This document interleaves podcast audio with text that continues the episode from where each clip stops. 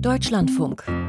Computer und Kommunikation. Ransomware-Attacken auf Krankenhäuser, kommunale Verwaltungen, Universitäten, aber auch zahlreiche Unternehmen, die haben ja massiv zugenommen. Und die dadurch angerichteten Schäden waren und sind immer noch ziemlich groß.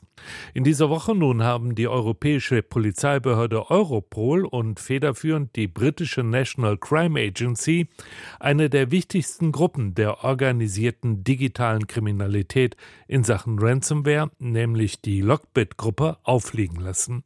Was sind die konkreten Folgen dieses Ermittlungserfolges, Peter Welchering? Naja, zunächst mal, dass die Gruppe, die immerhin für gut ein Fünftel aller weltweiten Ransomware-Attacken verantwortlich ist, jetzt erstmal gesprengt wurde. Immerhin hat das IT-Sicherheitsunternehmen Checkpoint knapp 1000 geschädigte Organisationen weltweit identifiziert, übrigens 43 in Deutschland. Der Umsatz mit Erpressungsgeldern, der wird auf mehr als 120 Millionen Euro geschätzt.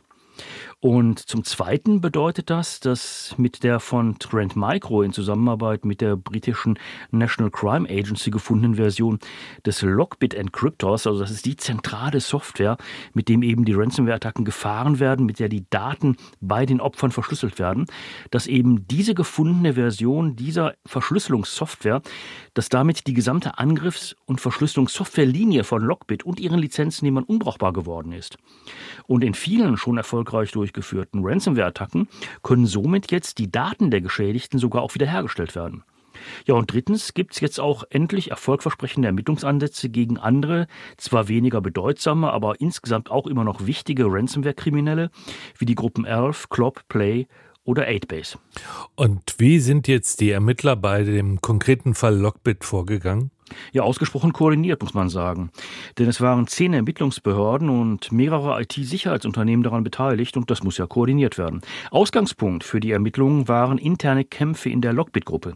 Lockbit vermietet oder hat vermietet Ransomware-Software und Infrastruktur und zwar an Lizenznehmer, die dann die eigentlichen Angriffe fahren. Also das waren nicht die Lockbit-Mitarbeiter.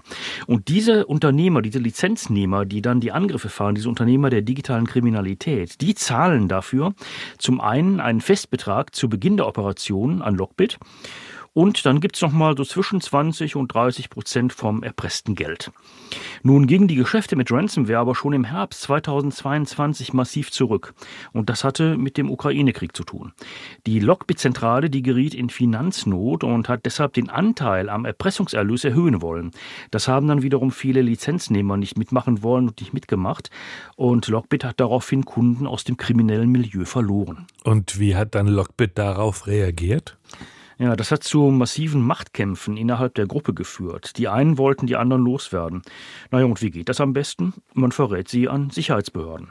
Und so sickerte etwa eine zentrale Entwicklungssoftware von Lockbit im September 2022 an Ermittlungsbehörden durch.